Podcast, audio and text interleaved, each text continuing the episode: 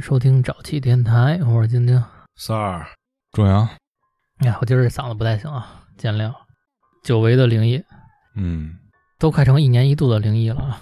没有没有，上回我看是二月底上的，那这个在五月底，五月底，一个月一期。这算术不错啊。我说的是一个月一期早期电台的节目。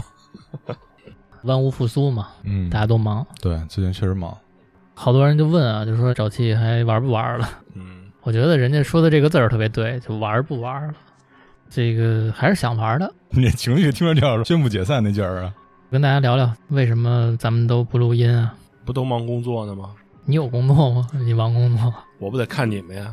我们是为了电台能运转下去，我们在努力，要不然咱都没地儿坐着。我先说一个我犯傻逼的事儿啊，是跟灵异有关系吗？还真沾点儿，就是出现了一个自己没法解释的一个小事儿。啊就这两天，前两个月吧，这事儿发生在什么上呢？就发生在这个耳机上。无线耳机，对，嗯，BOSS，是，我就想听听你们怎么说傻逼啊这事儿。串到别人台上了是吗？哎，还真不是，因为是我有这么一习惯，就是可能睡眠不好，晚上呢老习惯听着评书睡觉。王一博，就前一阵儿，听着书睡觉啊，总在夜里一个准时的点儿。观察过好几次啊，两点零六，它出现什么情况呢？耳机里有人说话，还哎真不是说话，就是你听着听着评书啊，你也知道王一博那说书那劲儿就是特热闹，他嗓门比较尖。突然他就停了，他会给别人打出去一个电话。往外拨电话，但一开始啊，出现过两三回这情况呢，我没在意，因为毕竟现在这耳机它老有一些，附加功能，对点几下儿，你们平时会用这些吗？就是什不么会敲几下摸，你们不用是吧？从来不用。这些好多功能就是日常使用啊，也没那么敏感。就人家那个大多数是给你跑步的时候用 的，对我，反正我现在像切歌啊什么的，也都还是看手机那样。一开始我就理解这事儿是什么呀，就是可能你误触了一个按钮，对，而且就是可能你睡觉，比如说一翻身，你蹭着它了，它就给你拨出去这么一电话。但是后来我就发现是什么呀？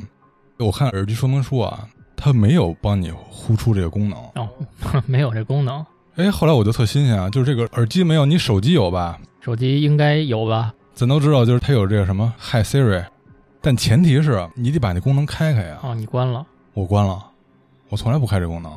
那打的是你手机里固有的这个通讯录的电话，问到点儿上了。后来我还问一个经常玩耳机的朋友，我说你手机有没有这功能？就是说耳机啊，你一个什么动作，它帮你呼出一电话。嗯，后来他想想说应该是有，但是呼出的都是你最近通话的一些人。哦，但我打出这个呢，都是电话本里很多年没联系过的人。压箱底儿的那些，对，就是你不会联系的那些之前的同事啊，一些人你这故事不会到最后是打出去这个人已经去世你了？别咒，人家。这嘴，这他妈嘴，我跟你说，这灵异故事不就是这么发展的吗？ 那倒是没有。我到现在啊，也没给这个一个特别好的解释。你们觉得是因为什么呀？你打出这电话是两点零六固定时间，然后固定电话吗？不是固定电话。但都是一些生人，就是不是很近的人。对对对，八百年不联系那种的。我觉得是一种冥冥之中的力量，告诉你就是该联系联系老朋友，别老跟家待着，出来活动活动。你是这么解释的？那有之前的领导是怎么解释啊？问问他最近过得怎么样？对，关心关心他人。因为这个东西啊，虽然你没法解释，但是本质上呢也没对生活造成什么影响。没有骚扰到人家吗？哎，有人接我没有？呃没有，因为我反应的快嘛，他一开始评书他突然静了，嘟嘟两声我就赶紧挂。就是没有在一个你完全睡着的状态下打会儿电话，他相当于你一有那个波动音我就醒了，你睡挺浅呀、睡眠不好得带着那个才能入睡嘛。要不然下回你拨通试试。哎，对，还有一点我发现什么呀？嗯，他都是找电话本里姓氏 W 开头的人拨的，哦，那这一定是手机或者哪儿的有什么问题了，我觉得是吗？那给一解释，行，踏实了。 这一定的。所以下次要不然你就真拨通了，你看他是不是真去世了？你试试，这嘴怎么这么他妈丧？啊非得他妈给人说没了，踏实了。因为我抱不歉在这啊 W 里边。对不住啊，对不住，童言无忌，童言无忌。先用这么犯傻逼这么一个事儿开个头吧，那就开始今天的这个内容。行，今儿这个大多数也都是听友投稿，然后还有一些是之前经常投稿那些朋友给我讲的，咱就先从小的开始说吧，好呀，也是老朋友小关。嘿嘿，前面几个都留给了那个灵异大户，对大户们，对，是这样，也一直跟小关啊和几个朋友一直有联系。小关跟我说了一个在他挺多年之前的一个事儿，这个事儿呢本身特别小，就是说在他很多年之前啊去青岛自己去玩儿，住了一个比较有格调那么一个民宿吧，在这个青岛的老城区里，嗯老城区嘛建筑密度比较密，然后同时呢建筑也都比较老，嗯，有这些之前的各个国家留下的功能性的建筑。德国跟日本都占过。哎，你说到日本了，嗯他就在这个民宿呢对面呢，发现是一个医院类似那么一个建筑，日本人好见这东西。在这个外立面的墙上呢有一个心脏的这么一个标志，哦，心脏中间呢是一个心电图的这么一个波形穿过这个心这脏算。一 logo。哎，对，当小关进到这个房间里呢，就发现有点什么不对啊。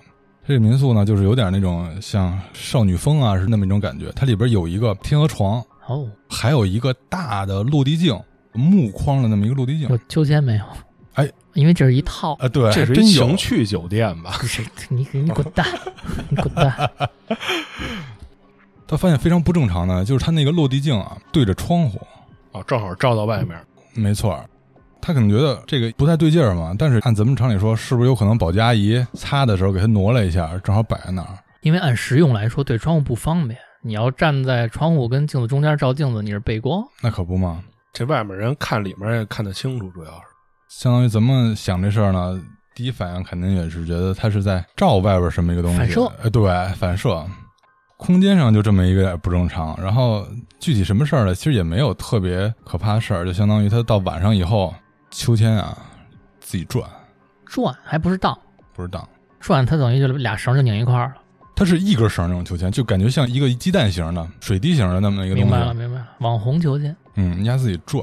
后来问他，他平时转吗？正常的时候不转，就晚上转，滋妞到点儿就转转转。对。报时呢？后来小关他一打听，对面这个地儿呢是叫青岛瞿银所旧址。哟，那那咱们不知道是哪儿。后来我还查了一下，是之前日本人留下的，类似于像证券交易所，哦包括里边有一些类似于什么期货交易啊，哦，金融这块的啊，对，在它隔着离得很近的这块儿呢，就是它的这个医院哦，借饼这边儿对。但是它在任何比如大众点评啊或者什么百度地图上，你查不到这个医院，等于它是一个废弃医院。现在有其他用途吗？没有没有，就废弃了。就在今年，她五一之前跟她老公又去去玩儿还是怎么着，又去故地重游。对看到这个地儿，还给我拍张照片儿。那儿前面挂了一牌儿，就类似于军事重地这么个地儿，哦呦，军管了。对军管了。嗯，用这个引出来什么呀？他说去就地重游看了旧址之后呢，他还给我拍了一些照片，就是青岛当地比较有名的这么一个鬼楼，哦，在论的。而且这个鬼楼呢，有点什么精彩地儿啊，就是央视还专门出了一个节目来破这个梗。走进科学，他那个节目不叫《走进科学》，好像叫一个什么名儿，反正类似诸如此类的这么一节目。他这个鬼楼在哪儿呢？在南京路。然后呢，小文发给我一个 B 站上这么一个节目的这样一个链接，我还大致看了一下，还挺有意思。说当年这个节目是怎么破这个梗呢？嗯，它这个楼在什么位置呢？是在一个丁字路口的这么一个把角的位置。咱们可能平时在北京这个路都正南正北啊，他们这个老城区这个路啊是这斜个的对，而且这个交角很锐，明白了。等于你这个楼正好卡在这个锐角里。之前这个楼是一个什么用途呢？是某一个企业的给职工分房的住宅楼，哦，宿舍。还不能理解成宿舍，应该是有产权的哎。呦，就归你家了。对，是有产权这么一个住宅楼，在这个楼的一层呢是一个肯德基，这肯德基生意也不好吧？对，肯德基一直开到现在，应该是不错。说之前这个楼，相传啊，沦为鬼楼是什么年代呢？也是九十年代左右吧。嗯， 咱众所周知，能听到这个年代的相关于鬼楼这些故事呢，也都是比如说这个楼里哪个女的死了， 夜半歌声，要不然就夜半哭声，要不然就住户本来睡家里，第二天睡楼道里了。这就够神的了。你翻所有的鬼楼都是这一系列。是，那肯定对于这个主流媒体关注到这个事儿了呢，就得用一些科学方法给你解释。这个节目里啊，是节目组找的还是自发的也好啊，就是有那么哥四个还是哥五个，组成了一个按现在来说啊，就叫城市探险小队。这里边呢，反正都是大老爷们儿嘛，还有一个说是当地的体育老师，说这个楼啊都影响到附近的一个中学了，哎呦，孩子们都很害怕。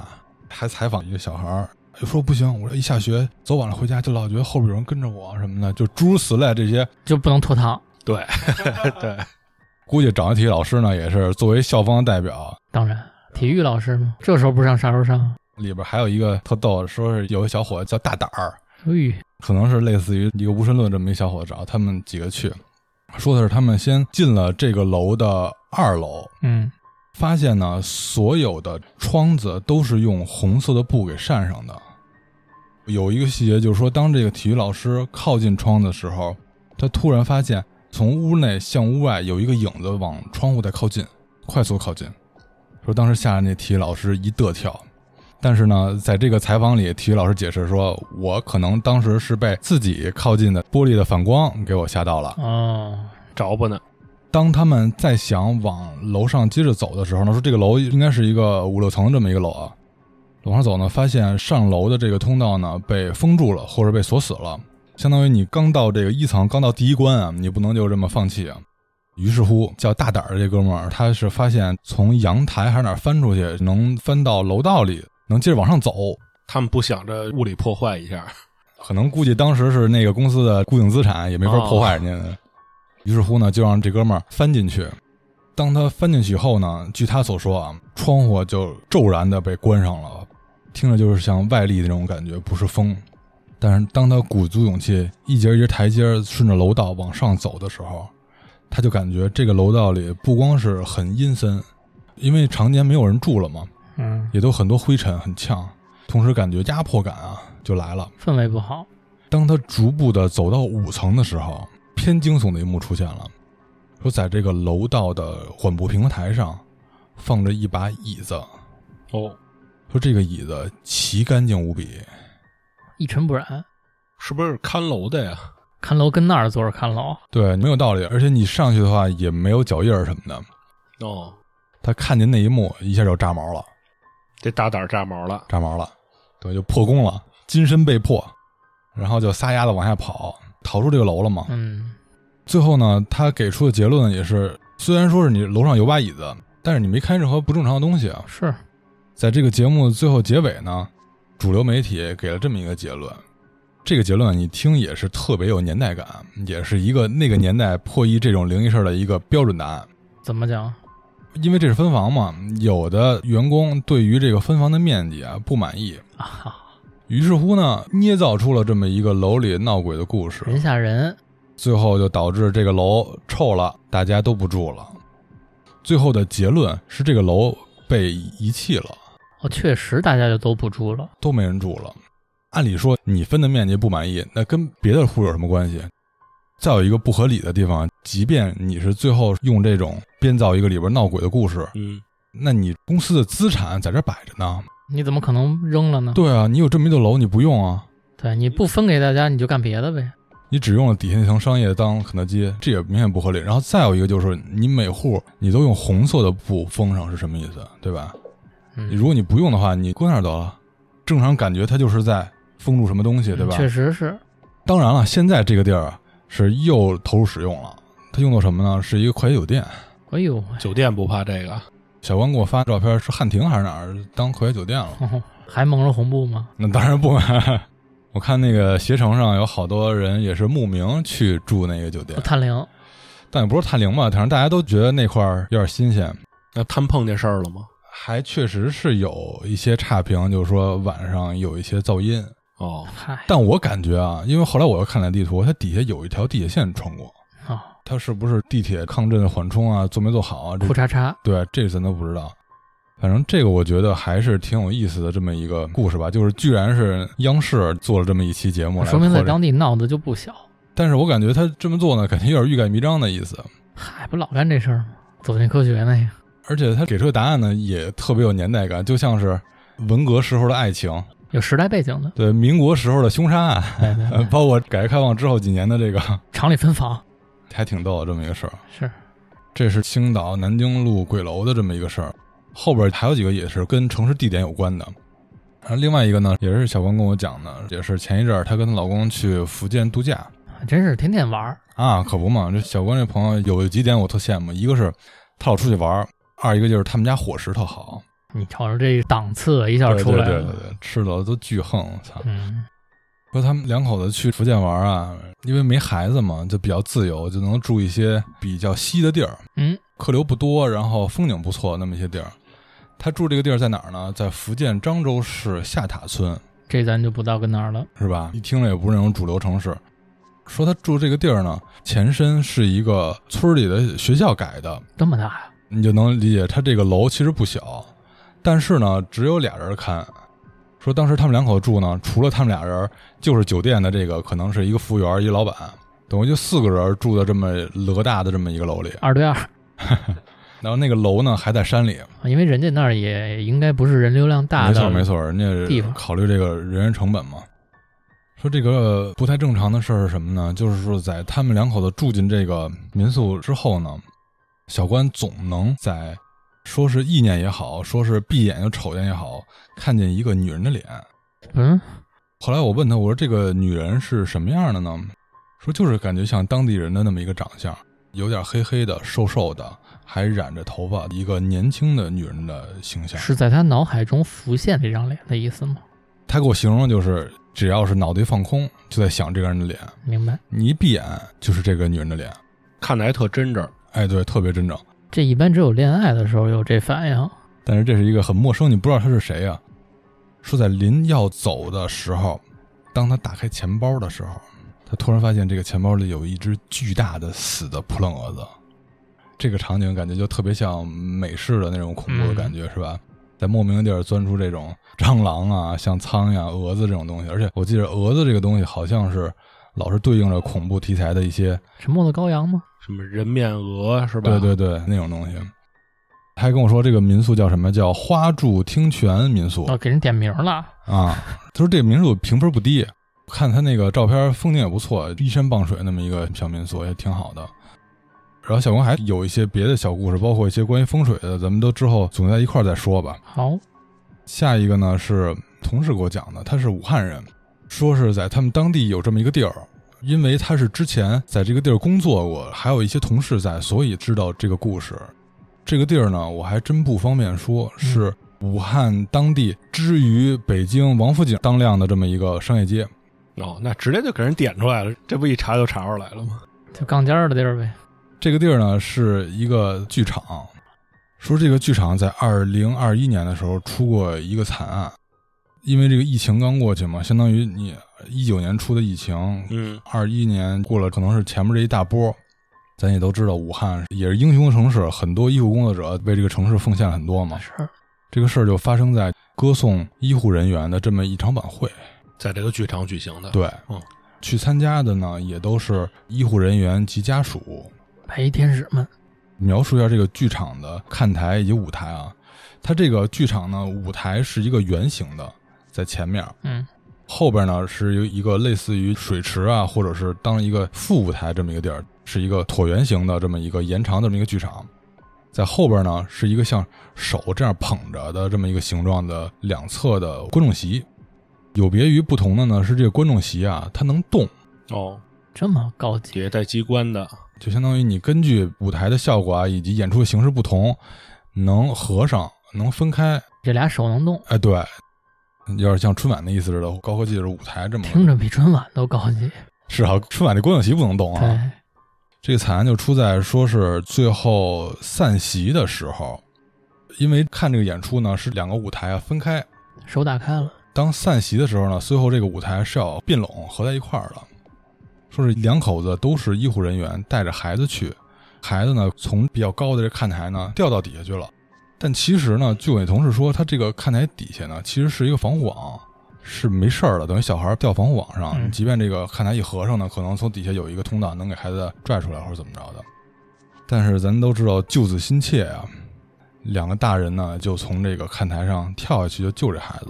哦，没想着找人，自己就去了。对，着急想给他拽上来，然后再爬上来，但是这个看台并拢的这个动作没停，哎呀，莫不是一家三口？应该是三口还是两口，反正就是非常可惜好。家伙，这个够惨的，对，非常可惜，也是医护工作者刚为了这抗疫奋斗了这么长时间，是非常令人惋惜。出了这么一个比较严重的演出事故，同事跟我说说，其实，在出这个事故之前啊，他这个剧场总有一些非常奇怪的事儿。说他举了一个例子，在这个夜班同事盯监控的同事啊，总能发现地下停车场啊有影儿，包括在他第二天发现地库某个地方有这种烧过的纸灰，有人烧纸，但是当他调监控能清晰的拍到那个位置的时候，根本就拍不到人。哦，就没有人跟这儿烧过纸，但是第二天有烧过纸的指挥，这是能记住的这种诸此类的还有许多，那这地方有故事啊，有故事。这是武汉的这个故事啊，再有一个呢是天津的，哦。这个是之前我提到那个阿狸那个朋友给我讲的，说到天津就想到他了，嗯，对，这个倒不是多离奇啊，说的是这个天津眼有一个摩天轮，是那有一个算是都市传说还是怎么着，说是情侣做完那个都分手北京也有一地儿紫竹院，啊，对对，我当时跟他也说，北京有一紫竹院知识的，然后他说这个咱天津都知道，说但是这里有一小故事，故事啊说是在一九八二年左右啊，在他们天津有一个叫引滦入津的这么一个工程，怎么讲？是把河北唐山滦河的水引到天津的这么一个工程。天津也不缺水吧？说是呢，我也没时间细查这个来龙去脉啊，嗯，可能有什么用？对。反正当时喊的口号呢，那意思就是让天津市民吃上甜水，还是怎么着的？哦，说北方水苦，有可能说是在这个工程里呢，就有施工的人员牺牲，嗯，然后牺牲了的这个工人的妻子呢，带着孩子过来找他。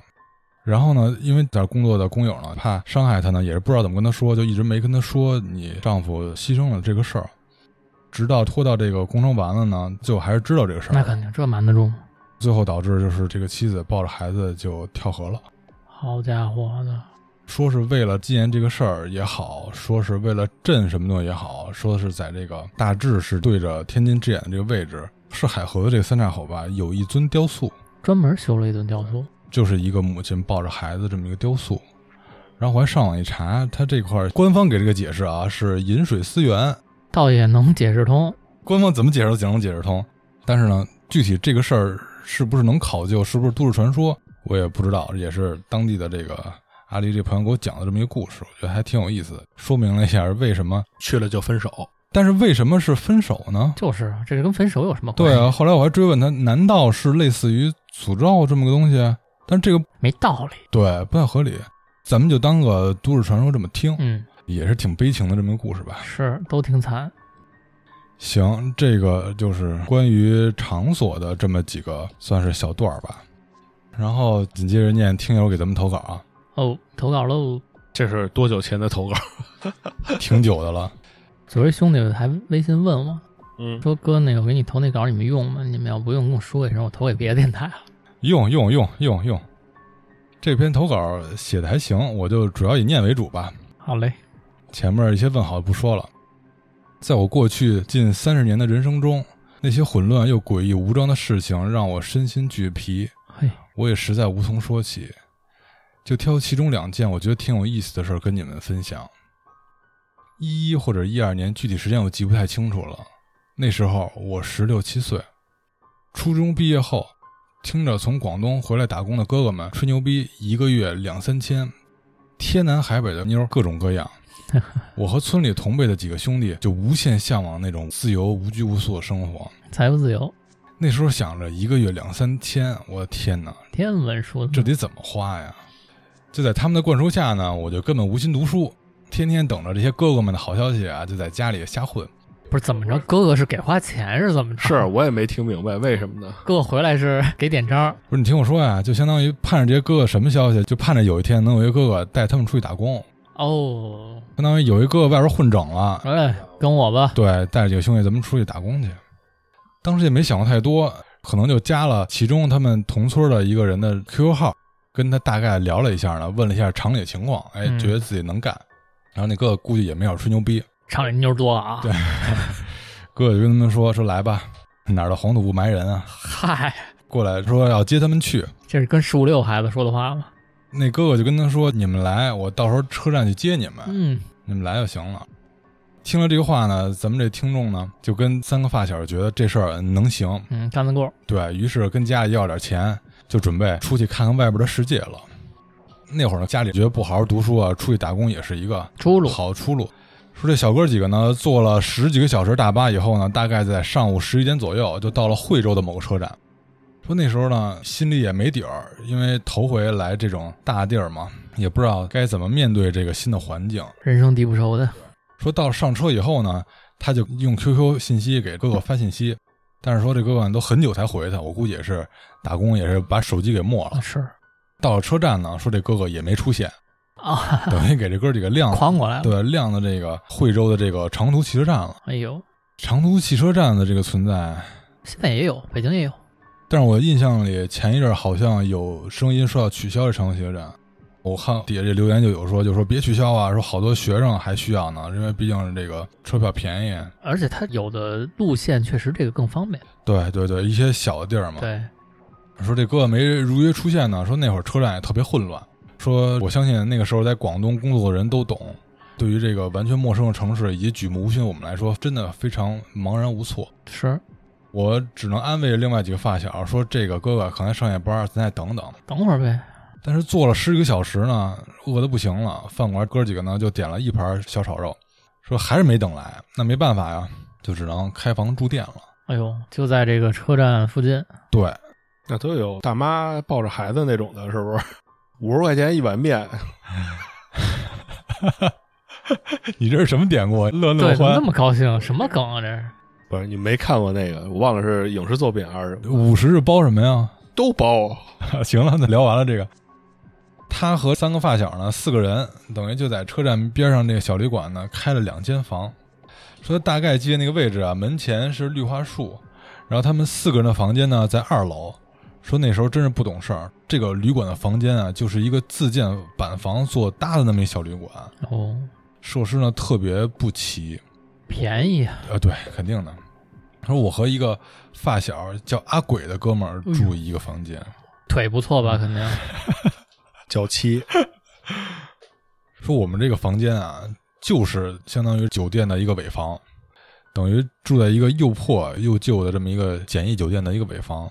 说我刚住进去酒店，本能就感觉不太对劲，于是就呵呵的跟阿鬼笑着说：“说今天晚上你可看着点我啊。”干嘛呀？梦游啊，这哥们儿可能觉得这个能叫阿鬼的人啊，都是牛逼是吧？对有点荡或者怎么着，挺牛，起码有把式，嗯， 好不好？就轻易人不敢叫这名儿哈。哎，说那个房间给你们描述一下，大概不到二十平米，然后灯泡呢就是那种呃一个灯丝儿这种灯泡无，私的，对，直接挂在那个房子上边，也没有窗户，橘黄色的灯，然后也是一晃一晃的。一张床，床尾是一个让我特别不舒服的这么一个木质的梳妆架。说为什么不舒服呢？说这个梳妆架上面有一个椭圆形的镜框，但是没镜子，你是看过这篇是吧？我没有，说这个没有镜子，而且呢正对着我们的床尾，整个这个小房间感觉就是很破败的这种感觉。嗯镜子都碎了就扔了吧，还留着干嘛？我估计可能是它这个梳妆架能起到一个类似于桌子这么一个作用，嗯能放点东西，对他可能外头收来的，对家，能去，上面搁碗泡面那种的啊，你说的那个镜框是一体的，是吧？啊。对那啊，肯定啊，说胡闹了一阵儿，我们也就睡觉了。大概十二点左右，我突然觉得整个房间的这个感觉啊，空气既沉重又阴冷。说那种阴冷不是他们所说的那种刺骨的寒冷，是那种有重量往人身上压的那种阴冷，感觉就像那种能透彻你灵魂的冷，无法形容的，是不属于我们这个世界的阴寒。房间里呢，仿佛还起了雾一般，粘稠的让人呼吸不过来，空气呢都感觉嗯能往下滴水那种感觉，哇，湿度很高我。们南方嘛，对，这我一下想起那个就是，这不是僵尸先对生对那种对对，有点僵尸那个，不就是一有那什么说就开始往下滴水。这会儿呢，我突然惊醒了，我半睁着眼看见在我的床前一个穿着红色裙子的女的，低着头，长发遮面。嗯，我知道我说到这块儿呢，你们肯定觉得我在编故事，因为这个形象呢太经典了，是有点儿，是但是可能标准版的这个厉鬼就这么一个形象。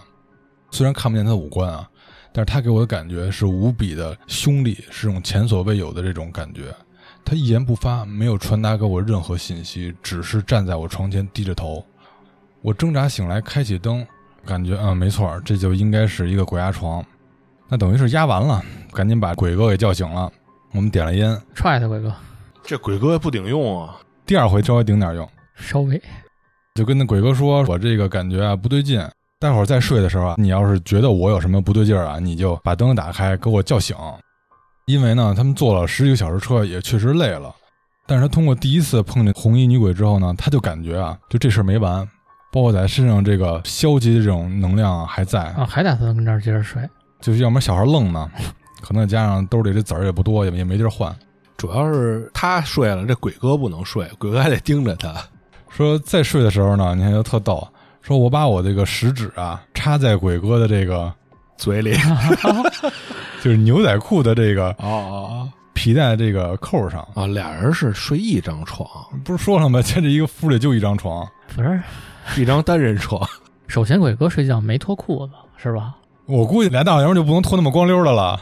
牛仔裤还皮带还系着，对，你知道这个场景让我想起来那个电影是叫《春光乍泄》吧，还是叫什么？就是梁朝伟和张国荣演的啊，就看瀑布那个去， 就是那俩人睡一张单人床的那个，我估计可能没那么暧昧啊。然后就是插在他这个牛仔裤的这个 口里皮带上，他想呢，一旦被压了以后呢，但是他能动一动手指， 能把鬼哥叫醒。是不是要抠鬼想 抠哥？鬼哥，我给他一说这续，你们俩就得 紧接着抠没抠我就说啊，抠了抠了， 叔不说没用的，他既然叫来肯定得抠上。说在第二次再睡之后呢，果然就又出现了。说这回这个女人呢，是从没有镜子的镜框里出现的，哦，贞子了，是像超人一样平着伸出手，同时在拽她的脚。哦，他描述这感觉呢，是他仿佛是感觉自己的灵魂的一角已经从身体里被拽出来了，相当于他能感觉到他自己虚拟的脚抽离对，已经抽离感，已经慢慢往外拽。他能明显的体会到，如果说他整个人都被拽到这个镜框里，人就 GG 了。当然，我没体会过这种，就是你眼看着自己灵魂被抽离这种感觉，可能也是挺不好的。那指定不能好。但是这回呢，他手在鬼哥皮带这个位置呢，但是还没等他拽这鬼哥呢，鬼哥自己把灯给打开了。哟，然后一脸惊恐的看着他。鬼哥当时也体会到这感觉，他就感觉说这个屋里好冷。一开始只是他一个人有感觉，第二次他们俩都有感觉了，但是鬼哥并没有看到这个红衣。俩人又经历过这么一次呢，他们就去另外两个发小的屋里睡了，早该去。等于四个人嗯，睡一张单人床，怎么睡咱不管了啊，是不是？一个连一个都插着那个皮带扣，人体蜈蚣，反正就这样，经过了好几天，说他们在这个旅馆呢，一共住了三天，嚯，哥哥都没馅 儿，才等到哥哥来跟他们对接，等于才到厂里。就他自己形容呢，说他那会儿也特别愣，小时候也什么都不懂，就在这么一个闹鬼这么严重的这么一个地儿住了两三天。然后紧接着他又给了一个故事，说大概在一四年，你看两个故事伴随着听友这个成长经历，说那会儿呢就到了东莞了，嘿，好地方，哎正热闹呢那会儿。说也没啥正经事儿，就开始不在厂里打工了，就正经的开始跟着一帮大哥瞎混了，啊，正经的在社会上混了。江湖，说有一天呢，他隔壁家的一个妹妹叫他出来玩儿，还带了一个女同学。嘿，哎好家伙的，这些具体说的咱就一一带过啊。说他最后呢，就跟他邻居家这妹妹这同学就好上了。说有一天呢，他们一块儿出来吃宵夜，然后那女孩明确表示呢，就是我今儿就不回家了。哦，他们就在宵夜一条街呢附近呢找了一个小旅馆入住，说那个旅馆卫生条件呢比之前那个好多了，该有的都有，但是呢整个条件呢也是很一般，可能到不了这种快捷啊什么的。但是说那姑娘也没嫌弃，这事儿就出在夜里大概两三点钟的时候，说是那种熟悉的不属于我们这个世界的阴冷再次袭来，哦，追着他来的，我被惊醒了。唤起了许久的记忆。透着窗外的路灯的光照进来呢，说他看见一个小女孩坐在这个电视柜上，年纪大约七八岁的样子，短头发，穿着黄色的小连衣裙。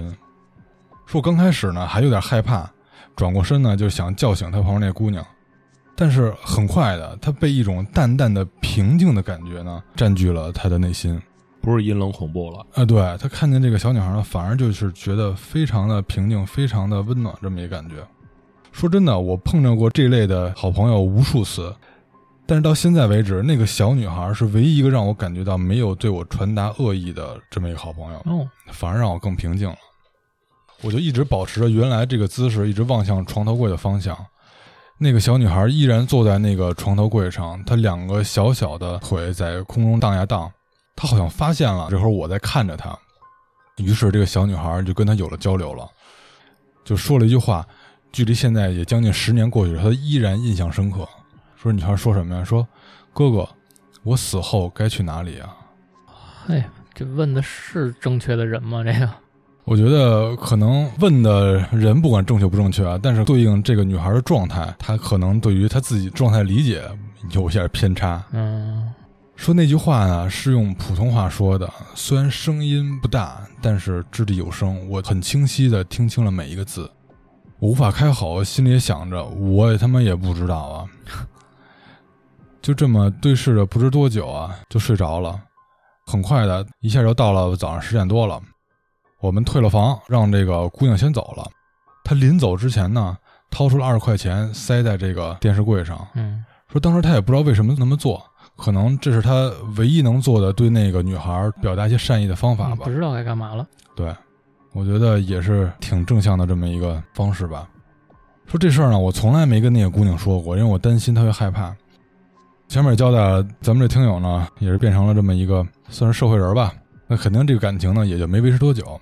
嗨，说因为我爱玩儿，那会儿他年纪也太小，男的要找玩够的，女的要找伤透的，是吧？他还没玩够一，套一套的。他也没伤透。说就在这个事儿过去六七年，二零二零年的这个春节，因为疫情原因呢，我没有回家，一个人待着。我和他呢也很少很少联系。说就在年三十儿那天晚上，我们互道新年快乐。不知道怎么的，那个姑娘跟我说起了那年我们去开房的那个事儿，说她晚上梦到这个小女孩儿。当她看到这个信息的时候呢，就打了个激灵。后来问她这个细节，这个姑娘描述的跟她当时看的一模一样。但是那个姑娘说呢，这个小女孩是站在厕所门口望向他的。这个事儿呢，因为完全合上扣了嘛，也是让他心里有这么一个机灵。他最后说，说这件事儿呢，也证实了当时他看到那个影像呢，并非我臆想。之后我还经历过很多诸如此类的事情，不过呢，我挑了一个最凶厉的和一个最善良的经历跟你们分享。嗯，最后说了一句，说现在那个姑娘呢，已经是两个女孩的妈妈，我衷心的祝福她，祝福他，祝福她挺好。嗯对，挺好。嗯行，重阳也辛苦半天了啊，我来一个。首先，这个朋友跟大家打招呼，说：“主播大家好，我是一位新听众，因为听到电台有一期提到投稿给我们我们不挑的口号，所以打算试一试。以下就是我的亲身经历。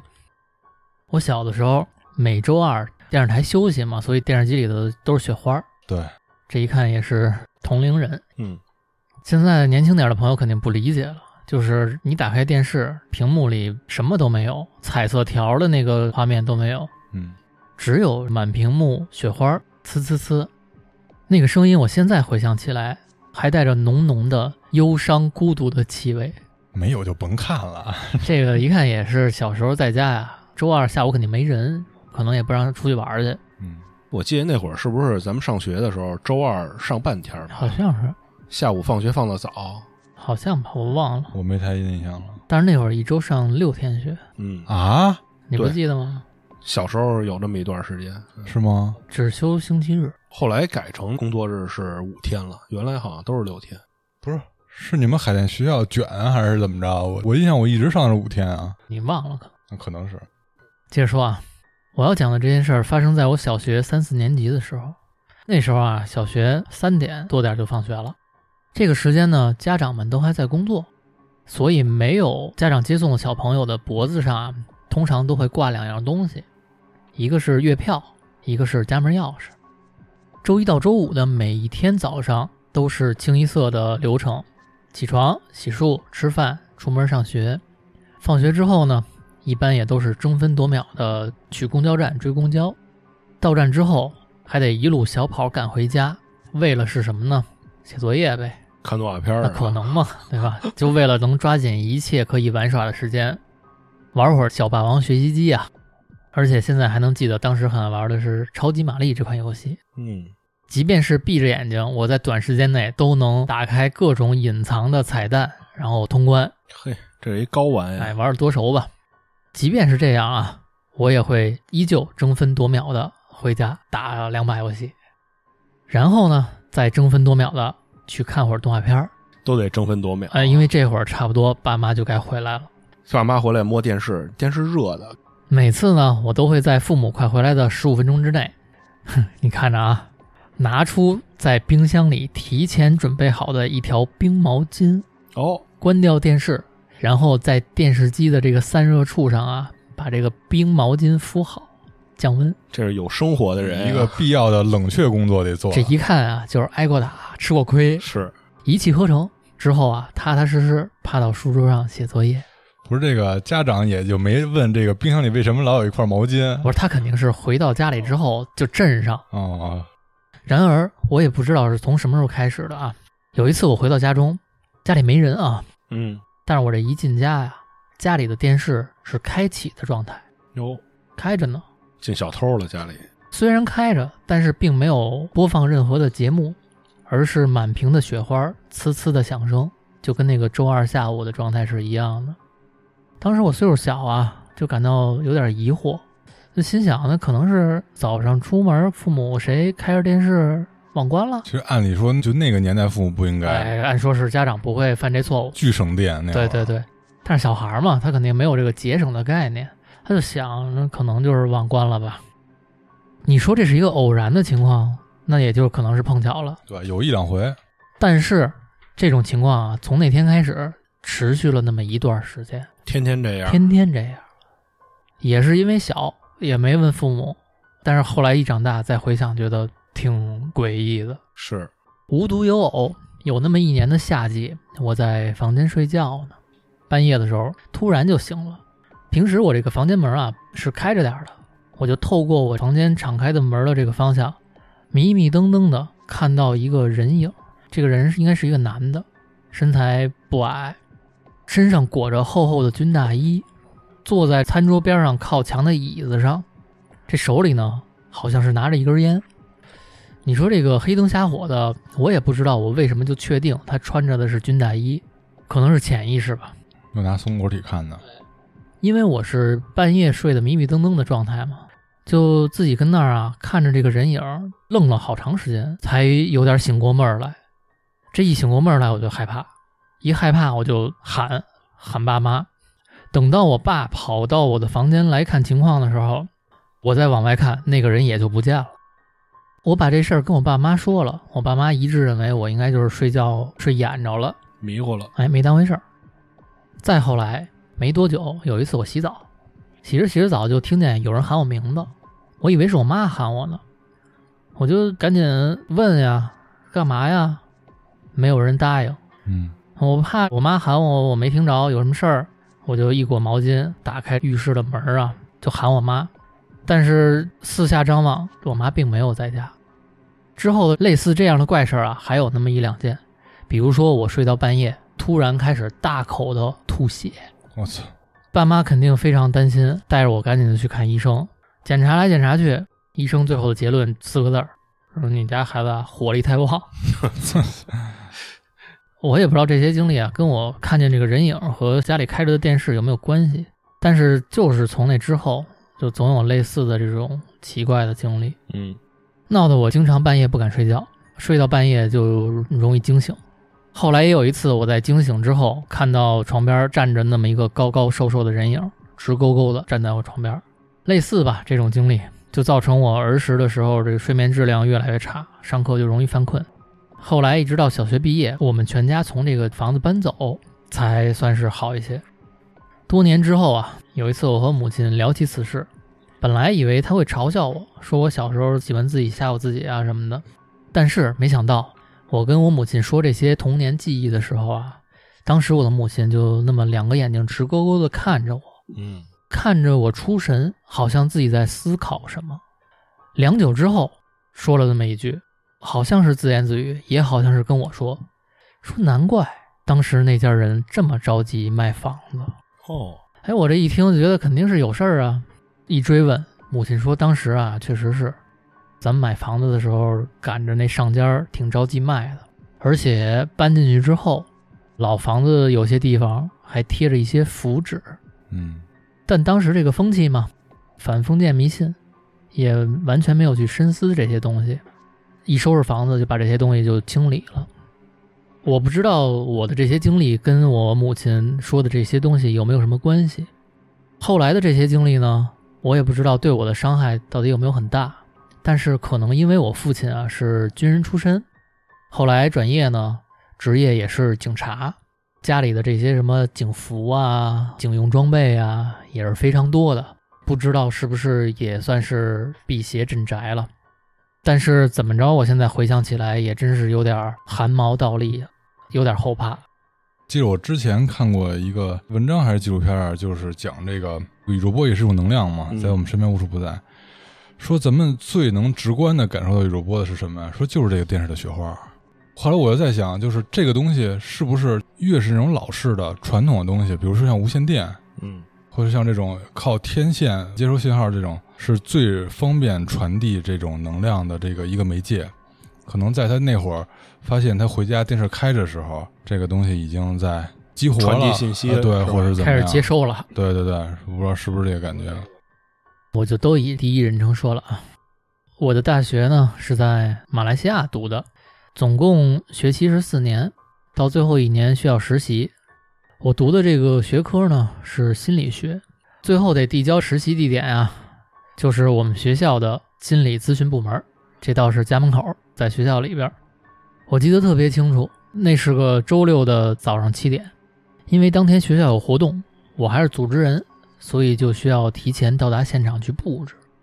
还没到七点的时候，我来到办公室，我们的部门是在二楼，楼梯呢是那种旋转式的。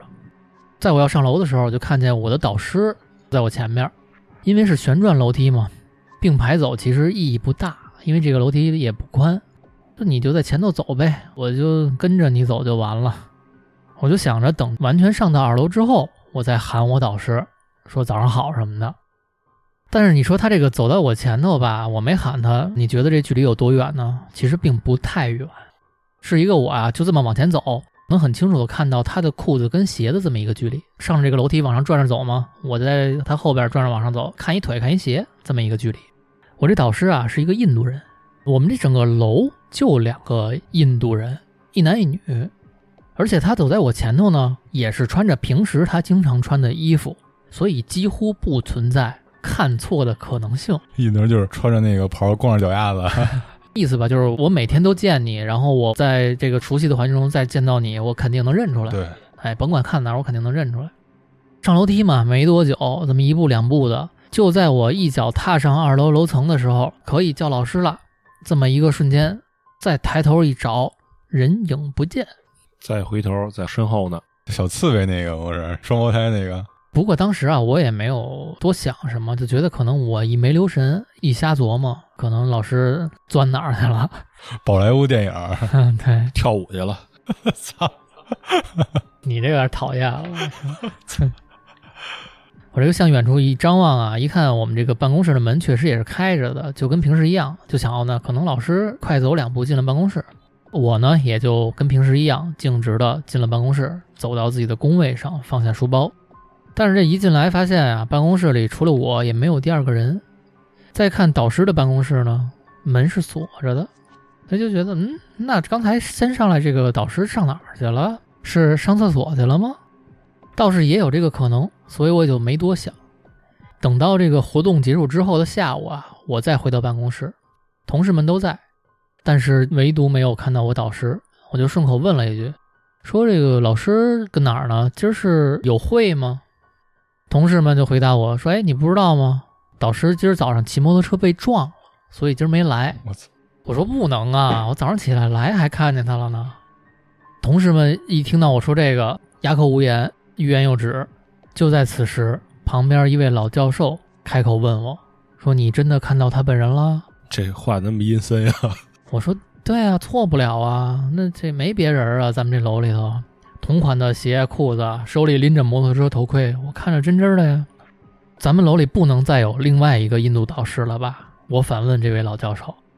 老教授说：“说不不不，我不是质疑你啊，你也不是第一个有这种情况的了，之前就有过有人在这楼里看到院长从走廊走过去去洗手间，这人呢想过去跟他打个招呼，但是哎，一过去就发现人没了。然而那段时间，院长这个人家里出事儿，人并不在马来西亚，根本不可能出现在这个办公楼里。后边这个老教授接着说呀，说这个咱们学校啊，不吉利就。开始讲古，嗯，说咱们学校啊，建校初期是一片雨林。火，当时承建我们这座办公楼的时候呢，工程一直不顺利，怎么办？就请人做法。哦，人家那边也讲究这个，东南亚嘛，请的这个马来白巫师，火，白袍，听着就厉害哈、嗯，巫师来这儿做了一栋法之后，就说：“哎，这块儿啊住着很多妖精。”哎，这么发音吧，妖精、听着还挺可爱的，有个小翅膀那种的，这不都是算精灵嘛？精灵类的，对，就是他们一直在捣乱，妨碍工程进度。可能人家觉得有点打扰他们，但是这工程也不能不干呀。一来二去的，白巫师啊就跟妖精们做了交易，哇，能谈，实现了一种共存。 找了一个折中的办法，哎，找了一折中办法，不耽误你们工程了，嗯见吧。但是不外乎以后啊，我们这妖精们有时候出来捣个小乱什么的，顽皮。哎，玩儿，但是绝对不会伤人。那跟那个他那导师出车祸，有什么关系吗？对啊，就是车祸是不是妖精干的？呃应，该不是吧？但是看见这个事儿是妖精干的啊，我觉得他这意思就是，妖精们可能知道今天这个人不来哦，啊，不管因为什么原因，然后我假装成这个人，那有车祸不是他们干的，那还挺可爱的。我以为那边咵那边撞了，我这边出现了，我操！我还以为是一个灵异的，就是幽灵啊什么之类的，没想到还是一个捣乱的事儿啊。投稿这朋友说了，说后来啊，我在贴吧啊，还有一些别的地方看到过类似的咱们这边的一些民间故事，有一些地方啊称类似的情况叫走双魂，哇，好专业这个词儿，感觉这个咱们不懂啊，嗯但是他这个不懂提到了这个。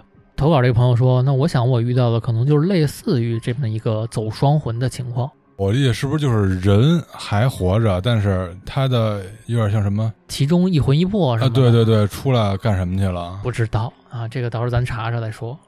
这个还有点意思啊，嗯这有点人家的这个风土人情在，小精灵哎，民俗我手里现在有两个小故事啊， 也是投稿。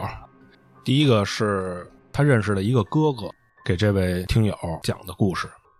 他这个哥哥呀是在汽车之家上班，汽车之家是干什么的我不知道， A P P 现在特别有名的那个几个租主流车是吧？还不是租车，有租车业务一些测评，说有一年他们在南方的城市周边办试驾，路上呢，这个哥哥的车坏了，他让车队别的车先走，他们修好之后呢，天色呀已经到很晚了，而且呢，往城里开的时候还遇上了盘山道上的交通事故，好像是有车呀翻到这个悬崖下面去了。有所以呢耽误了半天时间。然后他们的导航呢就开始有问题了，本来导航是城市的酒店，结果呢他们开着开着呀，开到了一个医院的太平间所在地。指向性这么强，这大哥呀也是懂点什么，所以呢就开始骂了。这是一个标准的初级的一个处理方式。反正骂完之后啊，导航就正常给他们导回酒店了。还是得骂，这还是有用。然后他们这车队里呢有两个女生，这两个女生呢住一个房间，半夜里也老是找这个前台，说感觉呀、窗帘后面老是站着个人。嗯，然后这大哥听完他们这事儿啊，说不行啊，就给他们换个房间得了。我跟你说，来我房间，一晚上就相安无事啊，就过去了。第二天走的时候呢，这大哥呢又偷偷的问这个保洁工作人员，然后那保洁告诉他说，之前啊这两个女孩住的这房间啊，有人从那儿跳过楼，这故事就完了。第二个故事呢，说的是投稿人本人啊，在一二年左右和朋友遇上的故事。当时呢，他们几个发小晚上说出来聚聚，差不多呢有五六个人，在一个路边的串儿店呢吃到了晚上九点，不晚呀、说再待会儿吧，一般吃完饭那得唱歌啊或二者厂干嘛吗呀。结果正合计着呢，就看见远处有好几处啊有人在那儿烧纸。这一看日历才知道，今天呀、是七月中半元节，大家一想，这日子头儿就别瞎逛荡了，赶紧回家呗、我哦还挺在乎。啊。然后呢，就说到了投稿人啊，在十字路口的时候，看到灯光底下站着一个穿蓝色马褂的大高个儿，不是，这跟同学刚说散了就看见了。肯定是准备回家了，回家路上看见的呀。哦，然后这个人呢还打着一把伞，这会儿人就说了，就跟过去的那个僵尸电影里面老能碰见那种经典形象。嗯，他说当时啊也没喝多少酒，应该不是自己看错了。不怀疑酒量，他当时看见以后呢，也没跟别人说，就上了朋友的车走了。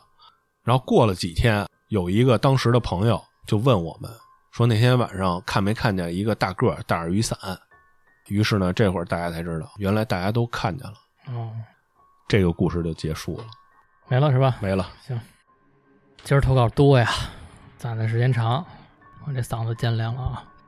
接下来这个投稿啊，还是刚才那朋友在马来西亚读书的这位，碰见小精灵小时候家里电视自己开的这位，事儿还没完。刚才不是说了吗？马来西亚读书四年，心理学，然后实习碰着小精灵、小妖精，嗯，后来回国了。哎，我这一回国之后啊，就得找工作，找了一什么地方呢？是一家私营的外企公司，呃，应该也没有国营的外企公司吧？合理。就总之是在一家外企上班。嗯，这个工作性质呢，造成了我经常需要出差，到处跑，心理专业的，不一定是找了那个专业的对口，对，也是，常年啊，经常的到处都跑，住酒店就成了我最头疼的一件事儿。之前我在马来西亚读书的时候，中了一次登革热呀，我，这够吓人的吧？嗯，之后啊可能因为这个，总觉得自身这个阳气有点亏损，再加上上学的时候又经常熬夜通宵的玩儿啊，感觉自己阳气明显不足。这是去那有小粉灯儿地方玩吧？跟哪儿玩儿甭管了，马来西亚反正，嗯，所以我这身体啊就觉得比正常人敏感很多。我以为他这身体被掏空了呢。那是你，经常会莫名突然的感到害怕，哦，就是待着待着挺好的，突然就感觉浑身汗毛腾就竖起来了，嗯害怕。这好像中医来说还真是阳气的事儿。有可能，接下来要说的这件事儿呢，是有一次我刚从意大利回来，嚯，西西里 嗯哼，没有啊， 没说人家。一回国刚落地就被公司通知，现在立马马上要赶往海南。嗯，事发突然，公司也是在非常紧急的时间内，压着哨的时间帮我订好了房间。到了之后，这酒店怎么说呢？脏、旧、差。不过我想着也是凑合一晚上嘛，嗯，明天咱们就工作，工作完我就走，就完了，时间也不早了，也就不想着换酒店了，直接进酒店。这房间呢在六楼，是一个靠近楼梯口的最后一间，嚯，全占全了。占全了，本来我对这个酒店的最后一间，也就是尾房啊比较敏感，结果正好还真是，那也没辙呀，咱都想了，凑合一宿呗，咬牙进去。一进门儿，房间很大，特别大，嗯，套间儿呗。就大到我都觉得有点不太舒服了，站在里头。哦，可能是小会议室改的那种，或者，保不齐嗯，怎么说呢？这个一开门，正对着我的是一台麻将机和四把椅子， 嚯，有仨人已经挺齐等全在那儿了， 三缺一。紧跟着呢，再往前是一个窗户嘛，窗外风景倒是不错，但是这个屋里边陈设真的是不忍直视，九十年代的东西，哎，啥东西都是锈迹斑斑的，脏了吧唧。可能海边那边，潮对，反潮，对，这屋呢，再往里走是一张非常大的双人床，我估计三四个人睡也没问题了。这是一个总统套啊，感 觉大型床、呃，在我看来，这不像床，更像是一炕。哦，啊，就那感觉。床的正对面就是传统的酒店格局嘛，写字台、电视机，还有一面锈迹斑斑的镜子。怎么什么都是锈迹斑斑的？卫生间也特别大，反正就是什么都是大宽敞，但是没有一件让我感到清爽的东西存在，都不舒服。整个房间呢，也是一股海边房子特有的潮湿的霉味儿。嗯，总之啊，就是这个房间很大，但是我开门之后却感觉到很拥挤，很哦，不舒服这种感觉，这是一种感官是吧？哎，嗯无法描述。感觉我这一开门，房间里有很多人都往我这儿看似的，哎呦，这从心理学上讲，是不是就是对这个酒店的第一印象本身就不好，哎所以嗯就是磁场不好，感觉。洗澡的时候更是这个， 哼，这块儿听友用了一个比喻啊，叫“河水亲亲嘴儿，不敢久待” 。这亲嘴儿也有时间长的，说明这水温烫呗，是吧？他就是不舒服，他嗯不敢把自己暴露在那种裸体啊、哦呃，闭眼啊明白那种状态里。睡觉都得侧着身睡。洗头的时候也不敢闭眼，总感觉有人看着我似的。后来啊，我在这房间里待着，厕所都不敢上。一开始呢，我还安慰自己，可能因为环境太差了，产生了跟心理上预期的落差感，嗯，加上空气潮湿、发霉这种味儿，让我的这个大脑有一种不舒服的感觉。还是那话，怎么着就这一晚上，凑合点儿吧。这么安慰着自己，手里啊，我就紧握了握自己脖子里的这个护身符和手上戴的朱砂串儿。嚯，还带着家伙来的。气血双法器，时间就来到了晚上十点左右，酒店突然停电了。这巧了，就很不应该。全让他这个赶。上了，等于你想晚上十点非常需要电的时候，嗯，这一停电，四周瞬间就一片漆黑。这一停电，我眼前就夸一黑，浑身当时身体上有一种全身发麻的感觉，炸毛。哎，就吓一跳啊！但是稍微定了定心神，拿起这个手机，打开了手电筒。嗯，故作镇定的走到了房门口，拿起房卡，飞奔出去，不想在这屋待着了。这楼道里也是黑的呀，要是停电你的话。说对了，走廊外边也是一片漆黑，因为最开始我不知道到底是一个多大面积的停电呀，嗯万一就是我这个房间呢，是吧？走廊外边也是一片漆黑，但是好在啊，能听到人们的抱怨声，这估计都开门了呗，说哎呦怎么停电了，怎么回事啊？我一个人就在这个走廊里走，虽然能听到人的声音，但是我一个人也看不见，等于我眼巴前儿这几间房并没有人开门什么的。嗯，不知道这些声音都是从什么地方传来的。我就这么走着走着呀，我就越走越害怕，就是你只能听到远处各种的人的抱怨声，但是你身边一个人都没有，还一片漆黑。走着走着，我就加快了速度，紧跟着我就撒丫子，赶紧就找这个安全通道。按理说这尾房离安全通道也挺近的哈。他开始在楼道里瞎转呀，我肯定是哎开始原路返回呗。转身跑回安全通道这块儿，就想着往楼下走呗。一出这个安全通道，正对着是一大垃圾桶。定睛这么一看，才发现自己走到了酒店的后巷，这后街。恍恍惚惚的，我就看这个周围啊，朝有光亮的地方走。走了一会儿，才来到了一条街上，终于有了一些烟火气，到处都是灯红酒绿、红男绿女。身处这个环境里，我才稍稍的缓过神儿来。我就这么着一直在这条街上晃悠到十二点左右，才慢慢悠悠的溜达回酒店。长心眼儿了，我回去就问前台，说来电了吗？这时候看前台灯亮着，应该知道来电了。但是前台一脸问号的看着我说：“咱也没停电呀。嘿，嗯这不见了鬼了”吗？嘿，我当时这整个人的汗毛就又竖起来了。想了想，就问前台说：“咱这酒店有没有多余的房间呀哦，不住那儿了。一楼有没有房间？主要是？”前台说：“哟，真不巧，满了。” 哦，那你看这时间呀、1十二点了呀，今儿这个上人上的还挺多。当时的我呀、啊真的感觉很无助。回去吧，我害怕；不回去吧，我也没地儿去啊。嗯，不能跟大厅就回一晚上。是啊，毕竟第二天我还有一整天的工作要做呢。内心当时很挣扎，不停的安抚自己，说没事儿没事儿没事儿，可能是这个短暂的小停电啊，他们不知道啊。就我们那层停了。哎，对对对，没事儿啊。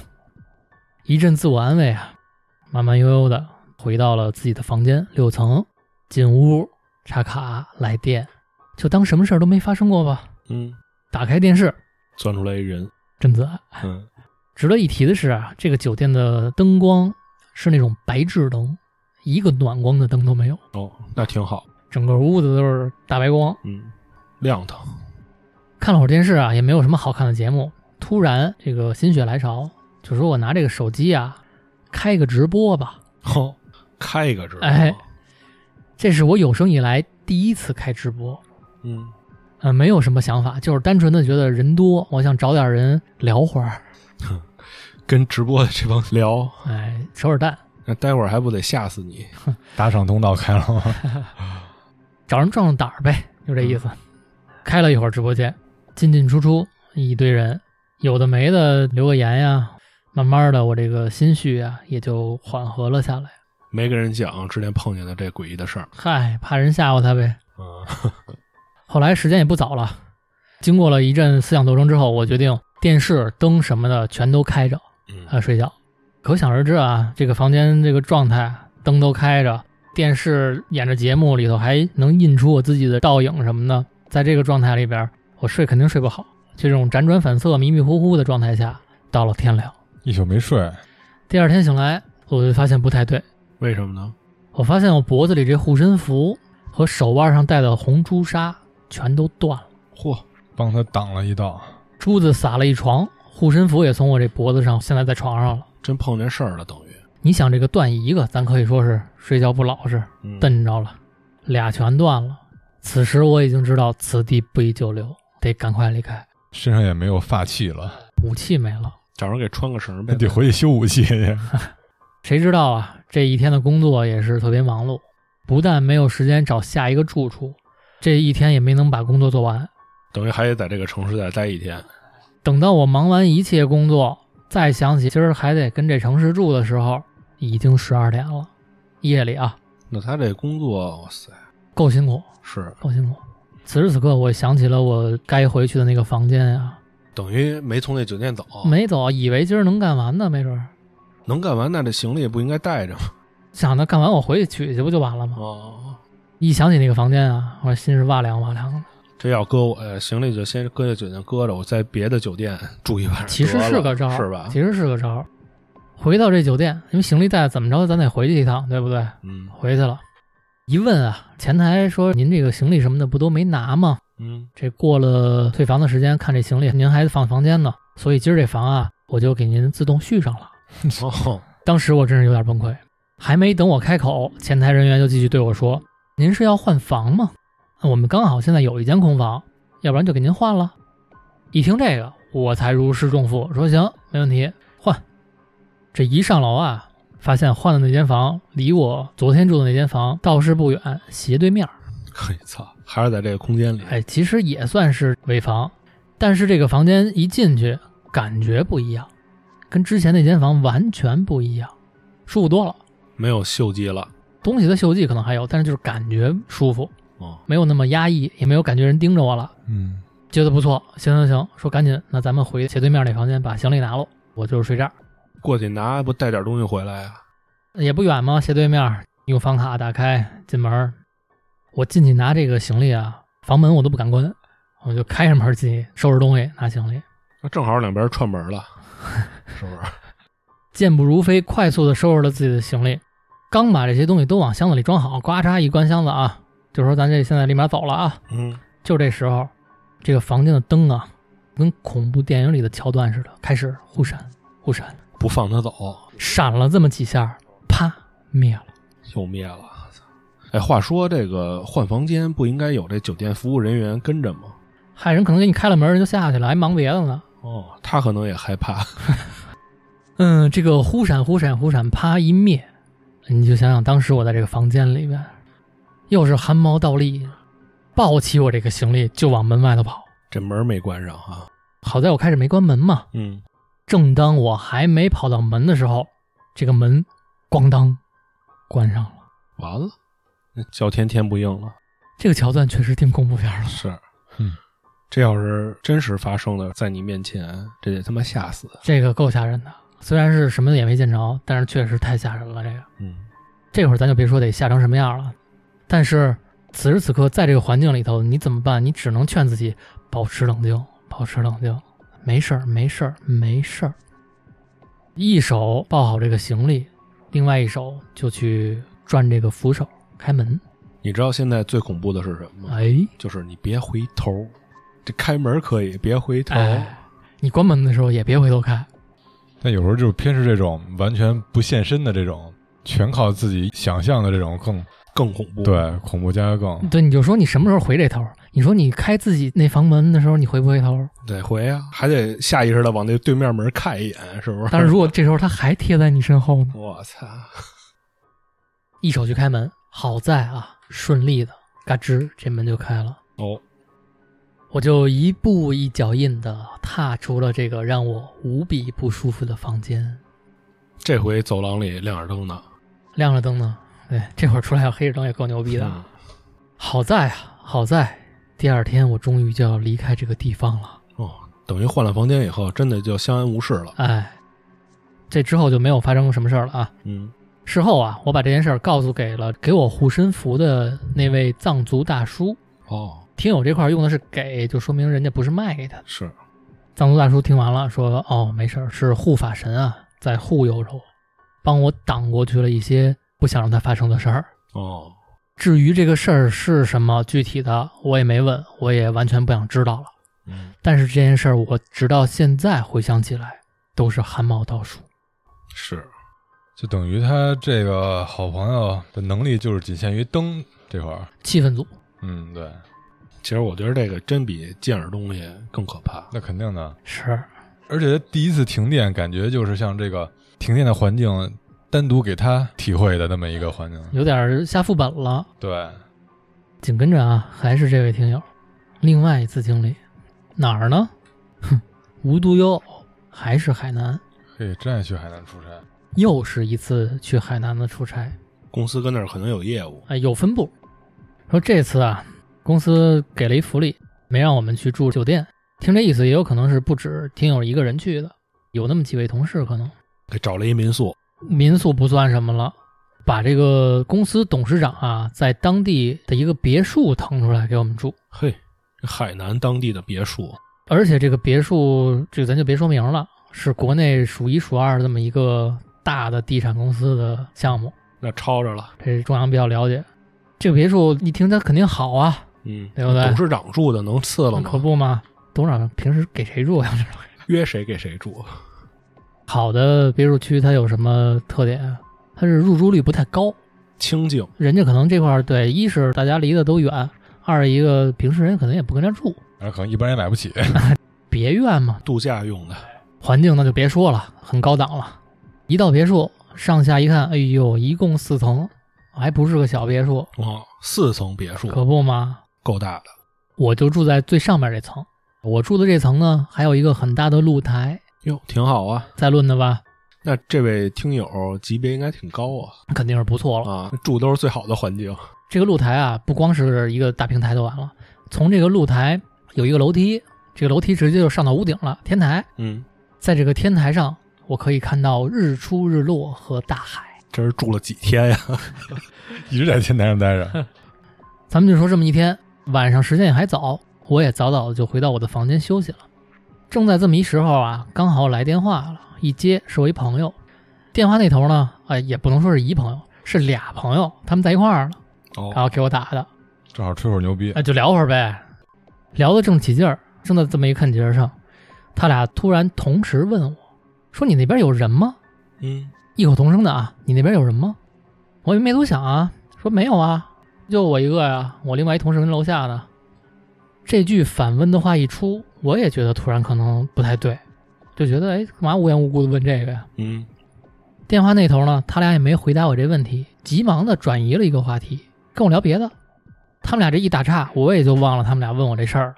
两天之后，我忙完了工作回家，就想起这俩朋友了，给他俩打了一电话，回来了，一块儿吃个饭吧。一块儿吃饭的时候，我突然想起那天那事儿了，就问他俩说：“哎，那天晚上你俩是不是诚心吓唬我？突然问我有没有人？”只见他俩面面相觑的看了一眼彼此，表情特别严肃，还有点害怕的样子，跟我说：“我跟你说啊，你可别害怕，那就别说了。那天咱不正聊天呢吗？我们这边不是摁着免提，我俩一块儿跟你聊的吗？你那边啊，就你说着说着话，突然就有一个女人跟你边上唱戏。嚯，开始我们俩没当回事儿，但是这声儿啊，太惨了。哟，它不是那种还挺高兴的戏，嗯，是那种哭戏、冤戏啊，咿咿呀呀呀，幽怨凄凉。咏叹调。声音虽然不大吧，但是听得倍儿清楚。为什么我们俩当时突然一块儿问你啊？嗯，是因为当时可能是一转折，哎，可能是副歌到了，确实有点太影响我们俩跟你聊天的这个状态了。那这俩朋友当时不应该问你是不是看什么电视呢吗？为什么要问有没有人啊呀？就说明他俩听着就不像是电视，比如还有背景的，他可能就是一个女生在他边上清唱的那种，啊，没有伴奏，不敲锣打鼓的。哦，所以我俩当时就异口同声问出了：“你边上是不是有人嗯？”，哎，以为是有一个什么女孩逗着玩儿呢，还是干嘛呢？但是你跟我俩说没人，我俩也就没敢问你。怕追着电话线过来。你不问也就忘了，你现在一问，现在我想起来还是一身鸡皮疙瘩呢。是挺瘆的，哎，那声儿确实太吓人了。不止如此啊，我朋友还加了一句，说除了这个女人的清唱声之外啊，我们仿佛还能听见一阵一阵的海浪声。他住的这别墅是在海边吗？听我朋友这么跟我说完啊，我确实也挺后怕的，因为那天我们通电话呀，只是闲聊，从头到尾其实我也没有跟我这朋友提我去哪儿出差了。嗯，也就是说，我朋友既然都能听到那么远的海浪声，那他就真是听见了一个女人唱戏。嗯以上呢，就是我所经历的这些不太确定是不是灵异的奇怪的事儿。嗯，这就挺确定的了。哎，行，今天这个投稿零零碎碎的，有长有短，一股脑儿的就都给大家怼出来了。嗯，嗯，嗯清干净了吧？对，完了投稿的朋友可以联系我，就是私信就行。然后咱们有这个小礼物哦，好吧？嗯，行，那这期就这么着，行，那就感谢您收听这期的早期电台，我是晶晶，嗯三儿，这样。拜拜。拜拜拜